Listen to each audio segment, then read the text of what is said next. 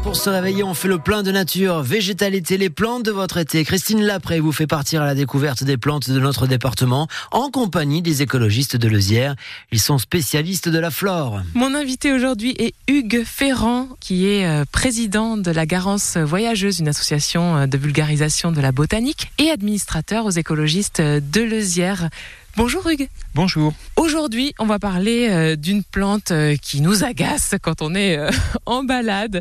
On peut se retrouver collé à elle. Qu'est-ce que c'est? Il s'agit de la garance voyageuse. Donc, il y a deux espèces. Il y a la garance voyageuse et la garance des teinturiers qui, elle, était connue parce qu'elle servait à teindre les pantalons de nos militaires. Bon, ce qui a été abandonné depuis parce que c'était un rouge garance un peu trop voyant. Mais la garance voyageuse, effectivement, on la trouve à peu près partout. Euh, c'est quand même une espèce très méditerranéenne et qui s'accroche euh, à nos pantalons. Une tige carrée qui est porteuse de petits crochets, donc qui, s'accroche déjà euh, sur, le, sur le vêtement.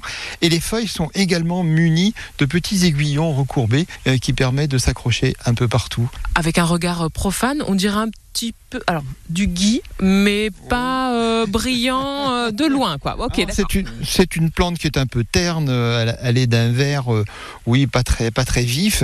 Elle a une caractéristique. Elle a des feuilles qui sont opposées, toutes réunies au niveau de sa tige, par quatre ou six, entre quatre et six, six feuilles. Elle fait une petite fleur qui est toute petite, assez discrète, de couleur jaune, jaune pâle. Et comment elle réussit à s'accrocher alors à nos habits du coup hein? Cette plante a une double stratégie pour se reproduire. Dans la nature, elle est en concurrence pour la lumière avec d'autres plantes. Donc on la trouve très souvent à l'orée, sur les bords des chemins, mais légèrement à l'ombre avec d'autres plantes. Et pour essayer d'être la première, elle va s'accrocher aux autres plantes avec ses crochets pour être la première au-dessus des autres. Première façon d'être et de grandir et de croître tranquillement.